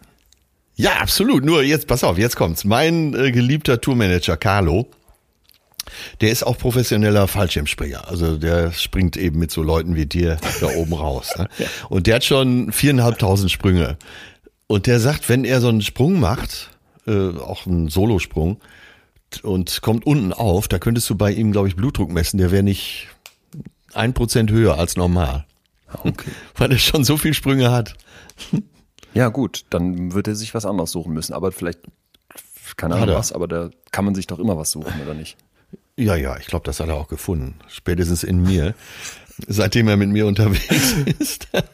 ähm, ja, aber jetzt geht's ja drum, dass du jetzt endlich mal deinen MDMA-Rausch äh, kriegst. Also du hast einen Fallschirmsprung, jetzt kannst du ja auch mal einen MDMA-Rausch gönnen. Ne? Ja, hm. Kommen wir zu den körperlichen und psychischen Risiken, die damit einhergehen und dann gucken wir uns mal an, ob das sich wirklich so eine gute Idee, ähm, ob sich das wirklich lohnen würde als gute Idee, das mal einmal auszuprobieren. Interessant ist, dass die körperliche Abhängigkeit eigentlich ähm, ja, da sagt man schlichtweg, gibt's nicht. Also du kannst zwar eine Toleranzentwicklung haben und auch ja. bestimmte Flashbacks so erleben, die natürlich auch immer was Körperliches haben, ähm, aber so Entzugserscheinungen etc. scheinen nicht, zumindest absolut nicht die Regel zu sein. Psychische Abhängigkeit ist unklar, kommen wir aber mal zu den Risiken. Und da gibt's eben auch. Aber bei LSD gibt's, glaube ich, überhaupt keine Ab kein Abhängigkeitspotenzial, äh, oder? Ja, da bitte ich dich mal, die die entsprechenden Erfahrungsberichte von Abhängigen bei YouTube anzugucken, gibt's sehr wohl. Und warum sollte es das auch nicht geben?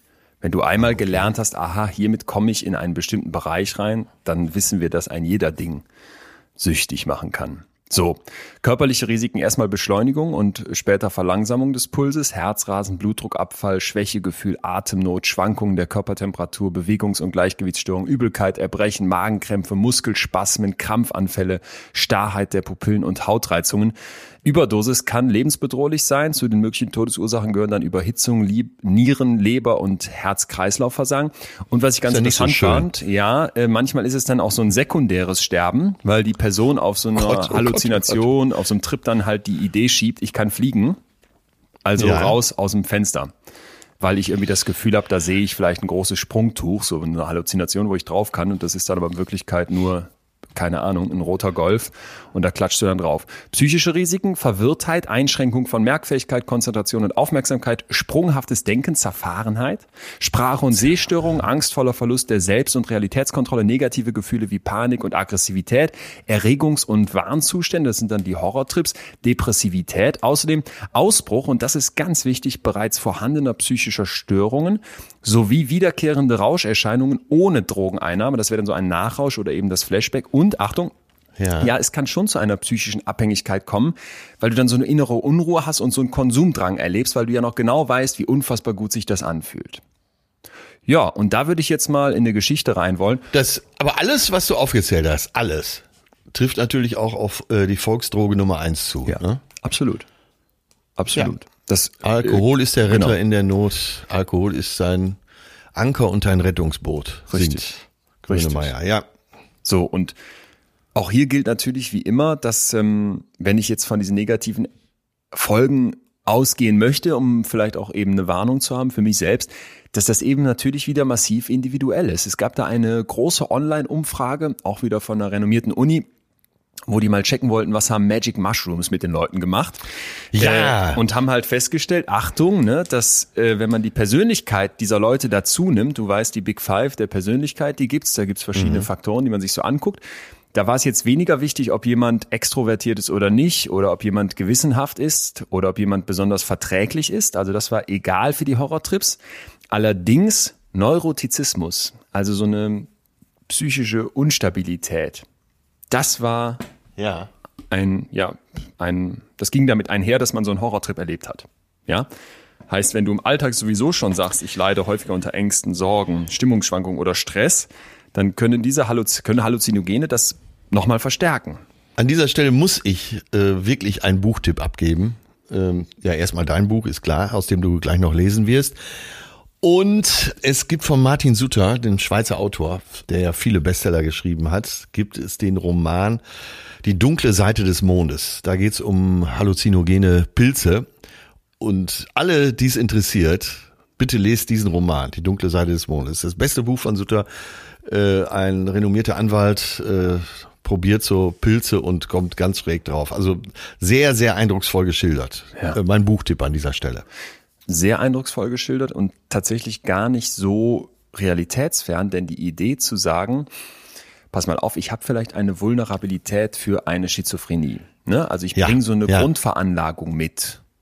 Und die musst Ja. du überhaupt nicht wittern vorher. Das hast du vielleicht noch gar nicht mitbekommen. Das ist eben dann gefährlich, wenn du dich in solche besonderen Zustände begibst, weil sowas dann ausgelöst werden kann. Vielleicht wäre das später noch durch was anderes ausgelöst, aber ich habe also einen, einen Mann getroffen, einen Anwalt, witzigerweise auch, der irgendwann meinte, dass er da immer mehr reingerutscht ist, nachdem er ein paar Mal gekifft hatte. Ja. Und- und- in welchem Rahmen äh, hast du den getroffen? Äh, Für meinen Podcast Besser so mit dem WDR. Die darf Ja. ich hier auch selber kurz shoutouten. Die Idee dabei ist immer Menschen zu treffen, die bestimmte Entscheidungen getroffen haben und dann durch ihr, dadurch ihr komplettes Leben verändert haben und daraus was zu ziehen. So und Ja. äh, die Folge kommt demnächst raus und das war für mich so eine so eine krasse Erfahrung, mit dem zu reden und dem zuzuhören, weil du halt einfach merktest, okay, da gab es diesen einen Moment, wo der sich halt dazu entscheidet zu kiffen. Jetzt wissen wir alle, nicht längst nicht jeder, der mal kifft, muss dann irgendwie schräg draufkommen. Aber für ihn ist das der Auftakt in eine paranoide Schizophrenie. Und dann geht das bei ihm, und da kommen wir jetzt nochmal vielleicht zu den drei Punkten, nämlich den typischen Symptomen, mit Wahnvorstellungen einher, mit Halluzinationen und mit diesem, diesem Aufbrechen des Ichs. Wer bin ich? Was macht mich aus? Ja, Wahn, ja. vielleicht mal kurze Erklärung, sind Erlebnisse, wo du das irgendwas aus der Realität dir noch so rauspickst, ne? Ein Kennzeichen Ja. zum Beispiel und das dann massiv auf dich beziehst und sagst, okay, da ist die Nummer 36 am Ende.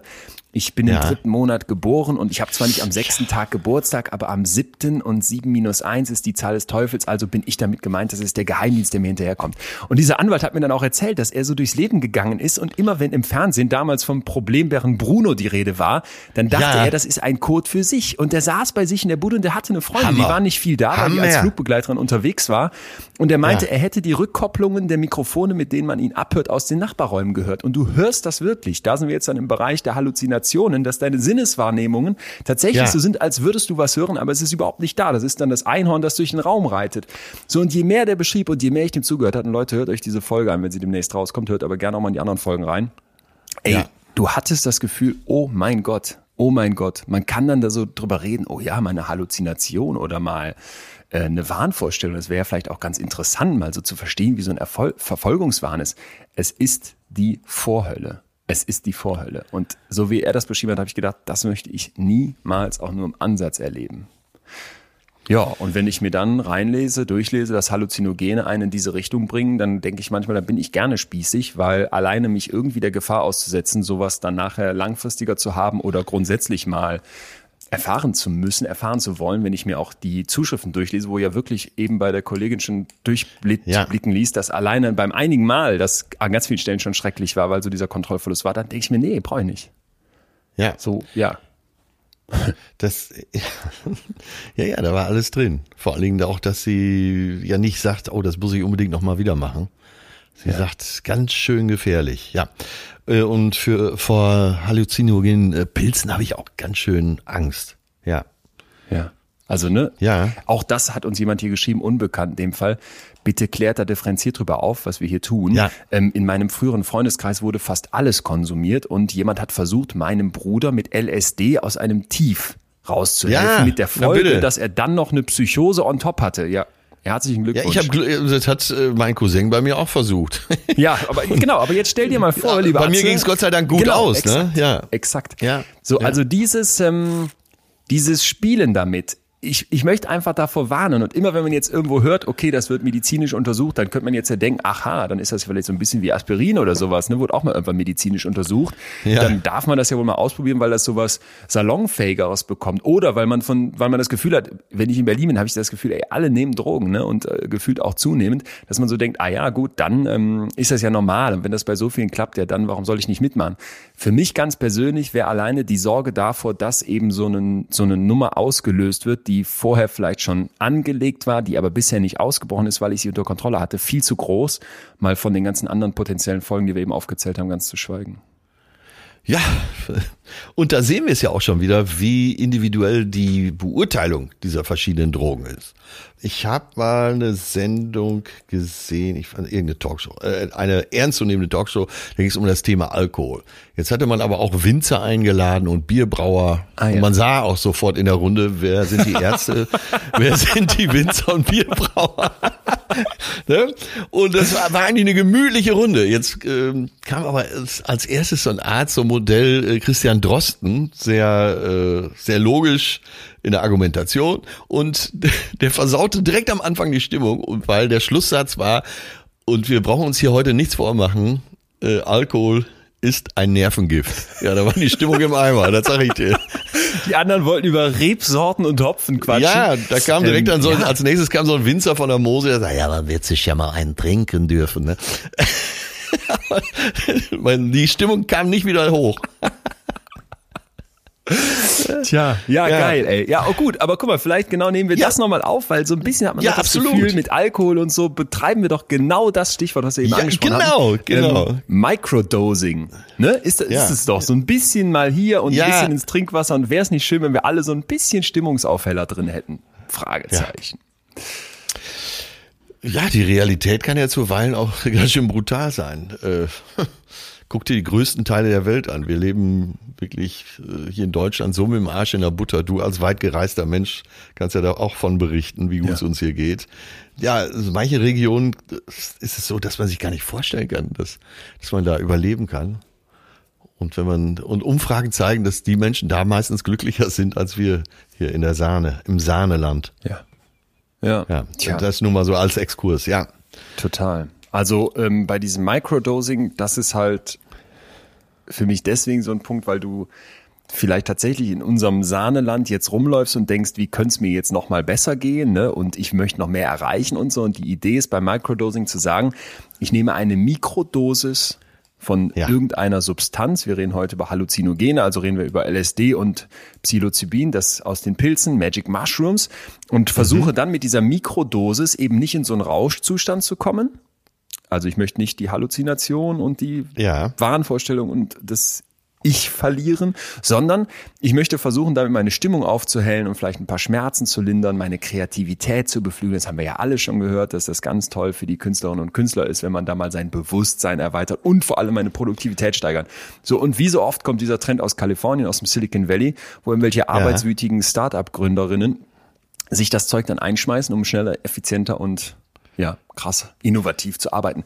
Und, und das ist für mich wieder dieses typisch Perverse, mit dem wir hier so umgehen, oder? Die Hippies nehmen das Zeug, um zu sagen, ey, wir wollen chillen und gegen den Vietnamkrieg und Ja, wir wollen ja, das alte, ja. abge, alte Zeug loswerden und weiß ich nicht, wollen vielleicht tatsächlich was Künstlerisches machen. Und dann kommen die Microdoser und machen genau das Gegenteil und wollen mit dem. Zeug besser funktionieren. Ja, und sorry, aber das ist doch, Selbstoptimierung, ja. das ist doch, äh, ja, krank.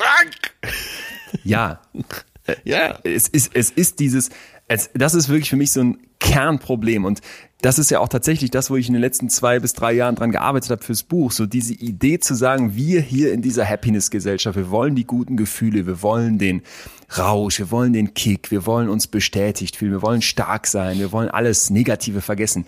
Das ist einfach eine kranke Idee. Denn zum Menschsein gehört dazu, dass du negative Gefühle hast, dass da mal Angst ist, dass da Traurigkeit ist, dass da Melancholie ist, ne? dass da vielleicht auch mal eine Scham ist. Und statt zu sagen, das muss ich wegdrücken Genau, und das will ich genau. Beim Feiern mit aller Gewalt vergessen und deswegen schmeiße ich mir irgendein Zeug ein, solltest du viel lieber versuchen zu sagen, wie kann ich diese negat sogenannten negativen Gefühle annehmen und vielleicht sogar für mich nutzen lernen. Und das ist ist ja möglich. Und dieses Microdosing ist für mich wirklich die perfekte Perversion, weil das nicht mehr darum geht zu sagen, ich will eine geile Partynacht haben, sondern es darum geht zu sagen, ich will mich so wegtünchen, alles was Schlechtes da ist und versuchen, in den besten Performance-Bereich zu kommen.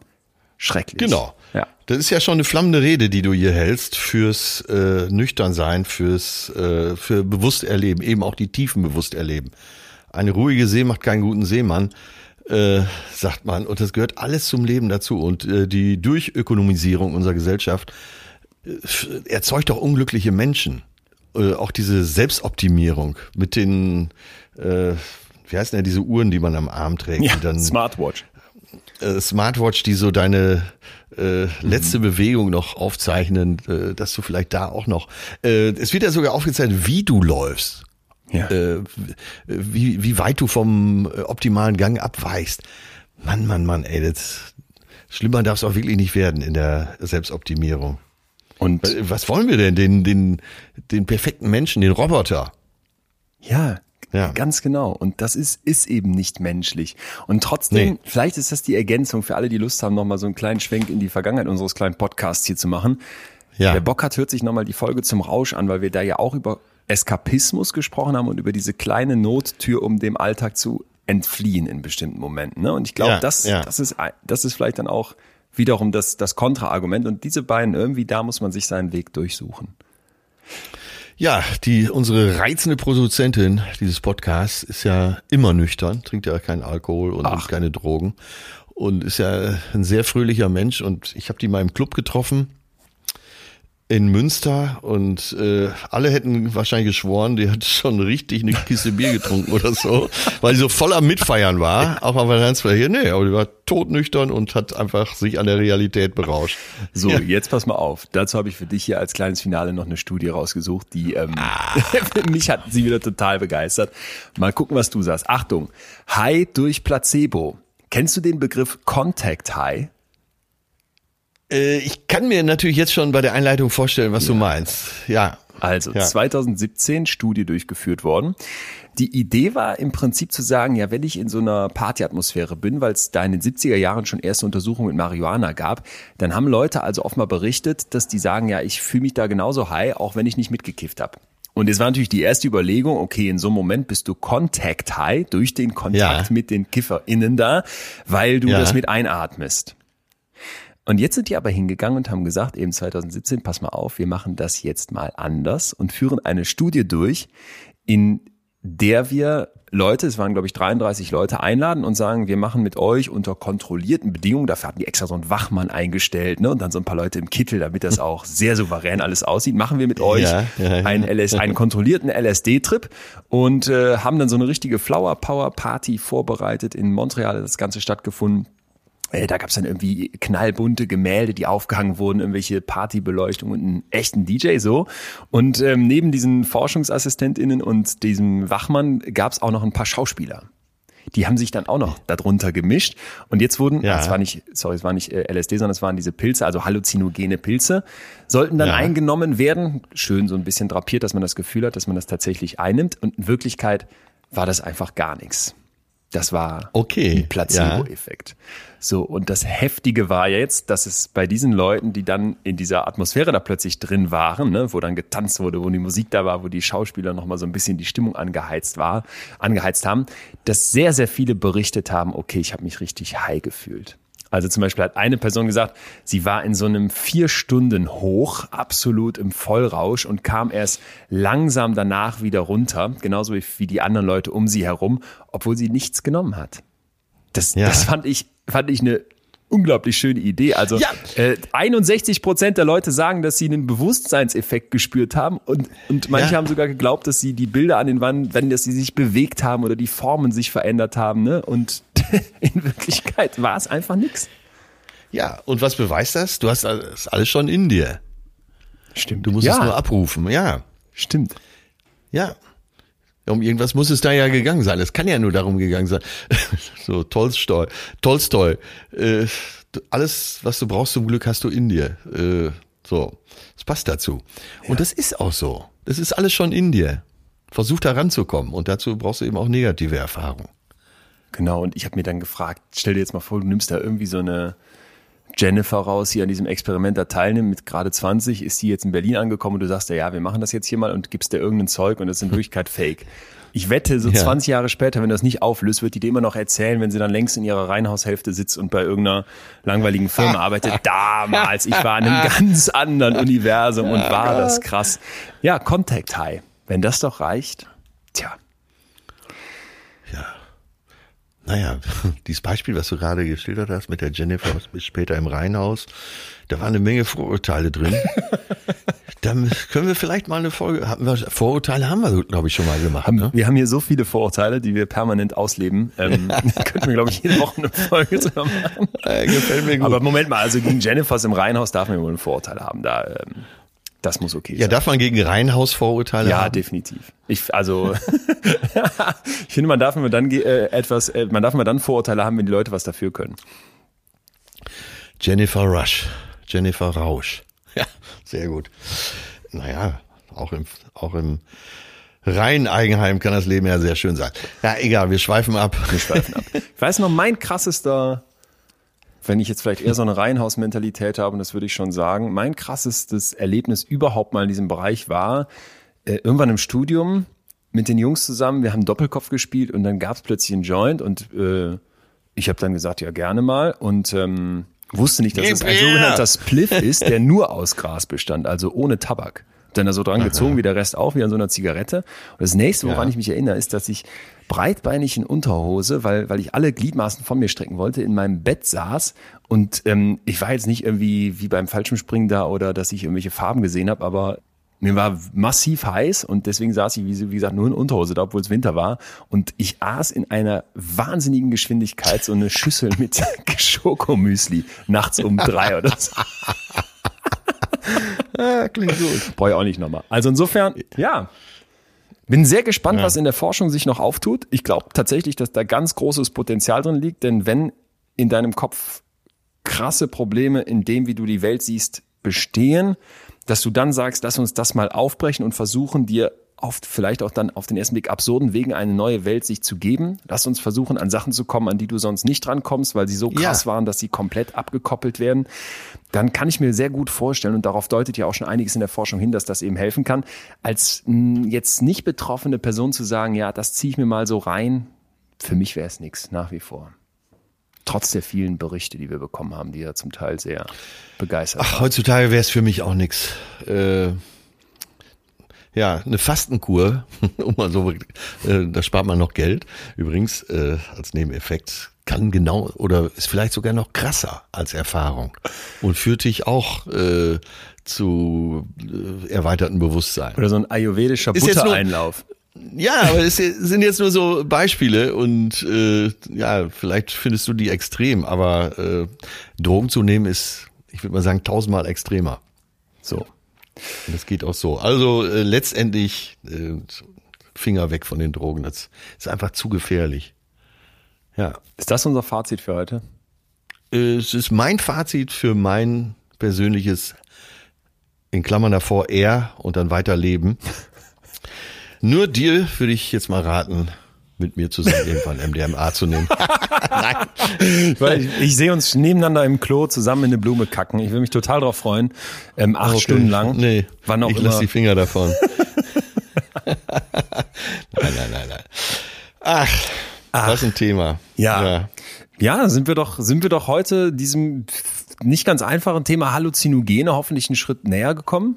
Oder? Also Ja. Forschung ist einige unterwegs, dass das so eine Zufallsentdeckung war, fand ich hochinteressant. Äh, Wir haben Ja. geklärt, was ähm, Wahn und Halluzinationen sind. Wir haben geklärt, dass dieses Ich so aufgebrochen wird. Wir waren im Hirn mit dem Serotonin. Ach, das war schon wieder so viel. Ja, und haben von der Psychose gehört, in der paranoiden Schizophrenie und so weiter. Also vielen, vielen Dank an alle auch, die mit ihren Zuschriften uns hier so ein Feeling dafür gegeben haben, wo das hingeht. Und an Florine aus Münster, die so ausführlich beschrieben hat, wie es auf dem Festival war. Äh, für mich war für mich war einiges dabei, wo ich sage, das das werde ich wahrscheinlich nicht mehr vergessen. Und ähm, Ja. danke dir herzlich wie immer für die anschaulichen, lebenserfahrungsergänzenden, nicht ergänzend, das klingt äh, ähm, wissenschaftlich erweiternden Inputs. So? Äh, Lebensfreude erweiternden Oh ja, Beiträge. So. Das sowieso. Ja, also, Leon, was machen wir nächste Woche? Ja, ich hätte einen Wunsch, der oft genannt wurde, weil der uns, glaube ich, alle betrifft und so auch sehr, sehr missverstanden ist. Also es ist wieder so ein Gefühl, wo ich glaube, ein total falscher Umgang mit herrscht, und zwar Schmerz. Ja, sehr gut. Also ne, so, gut. so da können wir, glaube ich, eine Menge lernen. Ja, mal abgesehen von Rückenschmerz, vielleicht auch dieses, dieses psychische Weltschmerz-Ding, aber eben auch ganz das physische. Was mache ich, wenn ich regelmäßig irgendwelche Schmerzen habe? Wie werde ich die los? Und wie falsch ja, wird auch ja. damit heute oft umgegangen? Da ist nämlich in der Medizin auch einiges los, in der Psychologie sowieso. Ich fände das super spannend, wenn du dabei bist. Ähm, dann das. Ja, 100 äh, interessiert mich total. Geil. Ja. Okay, dann sind wir hier raus und ich darf alle herzlich einladen, jetzt noch zu einer kleinen kleinen Vorablesung von Besser fühlen. Ähm, Würde mich freuen, wenn ihr Mitlust habt, in mein Buch reinzuhören und sag Tschüss, Atze. Ja, tschüss. Und Leute, wenn ihr Zeit habt, bleibt dran. Ihr wisst ja, mein Freund Leon hat doch immer ganz schön schlaue Gedanken. Er liest jetzt für euch. Ich mache mich auf zum Dreh. Tschüss. Tschüss, Lucy in the Sky with Diamonds. Was drehst du denn? Äh, fürs Miniaturwunderland oh. äh, wird eine äh, Dokumentation erstellt und ich als einer der großen Fans und auch jemand, der da ja. auf der Bühne dargestellt ist, ja, werde dafür interviewt. Immer wollte ich dahin mit den Eisenbahnen. Wir können ja mal zusammen dahin. Die, äh, ich kenne die beiden Brüder gut, die machen uns eine schöne Führung. Wie viel Kilometer Schiene liegt da im Miniaturwunderland? Viel. Das weiß ich nicht mehr. Ja, wollte ich unbedingt. Ich habe letztens gesehen, dass sie so einen Airbus eingebaut haben. Alles klar, dann viel Spaß dabei. Ich, da gehen wir zusammen hin. Ich nehme dich beim Wort. Tschüss, Arze. Macht gut. Ciao, tschüss.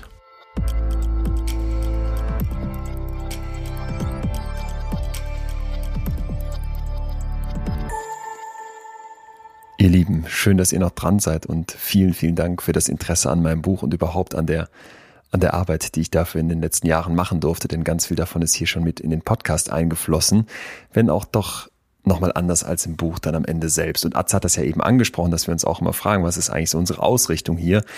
Und für mich ist und bleibt das die Wissenschaft und ich bin super froh und eben auch super dankbar, dass so viele von euch mir immer wieder schreiben, dass sie das auch total interessant finden und da meine Leidenschaft für die Forschung und für die Wissenschaft eben teilen. Ja, und das Ganze ist jetzt ins Buch geflossen. Besser fühlen heißt das Buch. Eine Reise zur Gelassenheit. Das kommt nächste Woche am 21. April bei Rowold raus und ich würde mich riesig freuen, wenn ihr euch das Buch holt. Natürlich kann man das jetzt schon vorbestellen. Äh, das heißt, ihr hättet es dann als eine der ersten in der Hand und deswegen lohnt sich das auf jeden Fall. Natürlich kann man das bei Amazon direkt bestellen. Wenn ihr aber die Zeit und Möglichkeit habt, dann holt es euch doch irgendwie über den lokalen Buchhandel. Je nachdem, wie die gerade offen haben, kann man ja trotzdem anrufen und sich das Buch dann da abholen oder die schicken es einem direkt nach Hause. Auf jeden Fall würde ich mich riesig freuen, wenn ihr euch das Buch schon mal holt. Ich werde auch in den nächsten Folgen vielleicht nochmal davon ein bisschen was berichten und vielleicht, wenn ihr das mögt, auch hinten dran nochmal was vorlesen. Heute würde ich mit dem Anfang anfangen, das macht Sinn. Ja, das Buch hat zehn Kapitel, also zehn Gefühlskapitel, ein kurzes Vorwort und ein kurzes Nachwort. Es geht von Angst über Liebe, über unser Empfinden der Zeit und die Wut auch um zum Beispiel den Hunger und wie wir es schaffen können, unser Hungergefühl wieder in gesunde Bahnen zu lenken. Es geht um Trauer, ein Gefühl, was erstmal so schrecklich ist und was wir alle ausblenden, was aber eben eine ganz wichtige Funktion im Menschsein hat und was am Ende doch auch oft verstanden wird. Und das ist so insgesamt der Ansatz von mir zu versuchen, zu verstehen, was Gefühle eigentlich mit uns machen und wieso die Gefühle oft ganz anders wirken, als wir das denken. Ja, und so fängt das Buch auch an. Die Karte zur Reise, warum wir fühlen. Um nun auch klug zu handeln, dazu ist der bloße Verstand nicht ausreichend. Fjodor Dostojewski. Warum fühlt der Mensch? Diese Frage wirkt vielleicht merkwürdig, scheint es uns doch völlig selbstverständlich, dass wir fühlen. Als Babys strahlen wir vor Freude, wenn man uns anlächelt. Als Kinder fühlen wir pochende Aufregung vor dem ersten Referat an der Tafel und als Jugendliche taumeln wir in einem Auf und Ab zwischen leidvollem Liebeskummer, unter beweisgestelltem Mut und der verwirrten Suche nach einem Ich-Gefühl. Mit dem Erwachsenwerden erwacht nicht selten ein gewisser Ehrgeiz. Dann empfinden wir Scham, wenn wir den Erwartungen von oder an uns nicht gerecht werden, sind gestresst durch den Druck in Beruf, Beziehung und als Eltern glänzen zu wollen. Aber wir fühlen uns auch zutiefst gerührt von dem kleinen Gesichtchen, das uns aus dem Kinderwagen anstrahlt, sind ergriffen von der Geborgenheit nach vertrauensvollem Sex oder stolz, wenn die Chefin uns für ein Projekt lobt.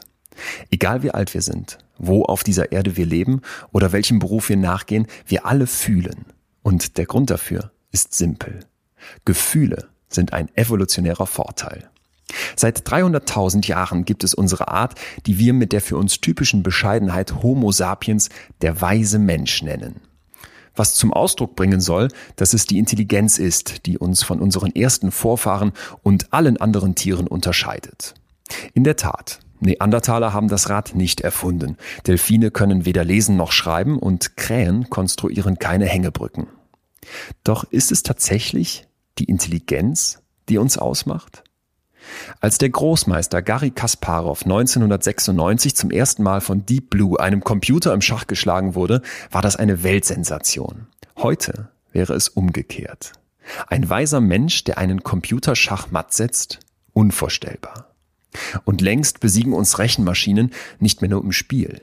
Anfang 2020 präsentierte Google eine künstliche Intelligenz, die selbst erfahrenen Radiologinnen und Radiologen in der Diagnose von Brustkrebs überlegen ist. Milliardenschwere Finanzströme werden in Sekundenbruchteilen von Algorithmen um den Globus verschoben. Und selbst die Autos, hinter deren Steuern wir einst so stolz saßen, können Bordcomputer heute sicherer lenken als wir. Es ist nicht mehr das rationale Denken, unser höherer IQ, die uns einzigartig machen. Denn hier haben wir uns mit unseren Technologien selbst überholt. Was uns wirklich auszeichnet, ist die Fähigkeit zu fühlen. Mag sein, dass Google treffsichere Diagnosen errechnet. Der Tag jedoch, an dem eine Maschine bei der Verkündung von Brustkrebs echtes Mitgefühl empfindet, der ist selbst in den Künstenfantasien unvorstellbar weit entfernt. Wir haben unseren Autos beigebracht zu denken, um autonom zu fahren. Im Fühlen ist ein Tesla jedoch nicht den kleinsten Schritt weiter als ein Ochsenwagen der Jungsteinzeit. Noch versuchen wir mit den smarten Maschinen mitzuhalten. Doch schon jetzt müssen wir dafür immer schneller laufen, immer höhere Erwartungen erfüllen und immer besser funktionieren. Rational, geradeaus, fehlerfrei. Diesem Anspruch steht das Fühlen nur im Weg. Er hat seine Gefühle nicht im Griff oder sie wurde so emotional, kritisiert unsere Leistungsgesellschaft, die Härte statt Emotionen erwartet. In der Euphorie um die Stärken von künstlicher Intelligenz, Big Data, Robotics und selbstfahrenden Autos übersehen wir, was für Homo sapiens wirklich zählt. Die Menschlichkeit. Und die gibt es nicht ohne das Fühlen. Wir verfluchen unsere Aufregung kurz bevor wir einen Vortrag halten sollen, können nicht schlafen, weil in unserem Kopf ein Chaos aus Stress und Anspannung die Gedanken kreisen lässt und kommen kaum zur Ruhe aus Angst, etwas zu verpassen. Wir grübeln darüber, ob wir stark genug lieben und verurteilen uns, wenn wir uns schlecht fühlen, obwohl es uns den Umständen nach doch eigentlich gut gehen sollte. Das muss nicht sein. Wir können lernen, die eigenen Gefühle zu verstehen. Es gibt Wege, gelassener mit ihnen umzugehen. Und wenn es uns gelingt, unsere Emotionen so anzunehmen, wie sie sind, statt sie zu unterdrücken oder zu beurteilen, werden ungeahnte Kräfte frei. Schlussendlich sind wir dann in der Lage, unsere Gefühle zu einer großen Stärke zu machen. Wir werden besser fühlen. Ja, das ist jetzt mal ein kurzer erster Einblick aus dem Vorwort. Es geht dann weiter, indem ich beschreibe, was ich alles gemacht habe für dieses Buch und was so die Recherchen waren. Ihr wisst, dass ich im Prinzip um die ganze Welt gereist bin, wenn dann am Ende auch vor allem digital von Singapur über Bogota und Toronto, Los Angeles, New York, Wagen, Wageningen, ähm, Bochum, Jerusalem, Teheran und so weiter, um mit den krassesten, tollsten, größten Köpfen aus der Wissenschaft eben über die Erforschung der Gefühle zu sprechen und ein Moment, der für mich besonders krass war, damit beginnt dann das erste Kapitel, ist Jerome Kagan, der Harvard-Professor, von dem ich hier im Podcast auch schon mal erzählt habe, der Angst erforscht. Wovor hast du Angst? Als ich zum ersten Mal innehielt, um mit dem Harvard-Professor Jerome Kagan darüber nachzudenken, habe ich so viel über mich selbst gelernt wie in kaum einem anderen Moment. Können wir in Beziehungen ewig verliebt bleiben? Die Anthropologin Helen Fischer hat mir mit ihrer Forschung zur Liebe in über 160 Kulturen eine ganz neue Sicht auf diese Frage eröffnet. Warum sind wir so viel härter zu uns selbst als zu anderen? Ohne die Hilfe von Mark Leary, Professor für Psychologie und Neurowissenschaften, hätte ich nicht verstanden, wie einfach es sein kann, sich selbst als Freund zu begegnen. All diese Menschen haben mir eine Rotweinreduktion ihres Lebenswerks serviert, damit ich sie mit anderen teile. Sie haben mich an ihrer Weisheit und Erfahrung teilhaben lassen und mir Kniffe und Methoden gezeigt, die nur wenig von uns verlangen und dabei viel verändern können. Tatsächlich habe ich dieses Buch wirklich als Reise für mich betrachtet. An manchen Stationen dieser Reise habt ihr schon teilhaben dürfen, hier durch den Podcast teilhaben können. Und es geht hier jetzt nochmal richtig in die Tiefe. Also ich beschreibe in den zehn Kapiteln jeweils, was so die Forschung ausmacht. Ihr habt umfangreiche Quellenangaben und vor allem jedes Mal sehr, sehr praktische Impulse und Anstöße für euer eigenes Leben, für euren eigenen Alltag rund um die Liebe, die Angst, die Wut und eben alle genannten Gefühle. Ich würde mich riesig freuen, wenn ihr euch das Buch besorgt. Wie schon gesagt, ab jetzt kann man es vorbestellen. Ich habe eins der ersten Exemplare hier in der Hand. Das hat mir der Verlag geschickt und dass das ein tolles Gefühl war, kann man sich hoffentlich vorstellen nach all der Arbeit. Und ähm, zwei davon würde ich an euch verlosen, weil das Ganze auch an ganz vielen Stellen euch zu verdanken ist. Denn ihr begleitet uns hier in dem Podcast fast den gesamten Entstehensprozess als Community, als kleine, aber wachsende Community. Und, und da sind so viele Fragen und vor allem auch Geschichten und eigene Erfahrungen von euch bei Atze und mir angekommen, dass ich gar nicht anders konnte, als das mit ins Buch einfließen zu lassen. Deswegen vielen, vielen Dank an euch und als Dankeschön zwei Bücher, die ich verlosen würde. Schreibt mir doch eine Mail über post.leonwinscheid.de, schreibt eure Adresse rein und schreibt mir auch rein, was ich für euch vorne reinschreiben soll oder wen ich grüßen soll, für wen das Buch ist. Dann überlege ich mir einen netten Gruß und dann geht das Ganze in die Post und kommt zu euch. Wenn ihr euch nicht aufs Glück verlassen wollt oder wir euch zurückmelden, dass leider jemand anders gewonnen hat, dann wie gesagt, besorgt euch das Buch einfach jetzt im Buchhandel vorbestellen und nächste Woche vielleicht noch mal ein bisschen dazu. Ich danke auf jeden Fall sehr, dass ihr noch dabei geblieben seid und genießt jetzt die Freude, dass das Buch hier in der Hand liegt. Macht's gut, bis ganz bald. Euer Leon. Das war Betreutes Fühlen. Der Podcast mit Atze Schröder und Leon Winscheid. Jetzt abonnieren auf Spotify, Deezer, iTunes und überall, wo es Podcasts gibt.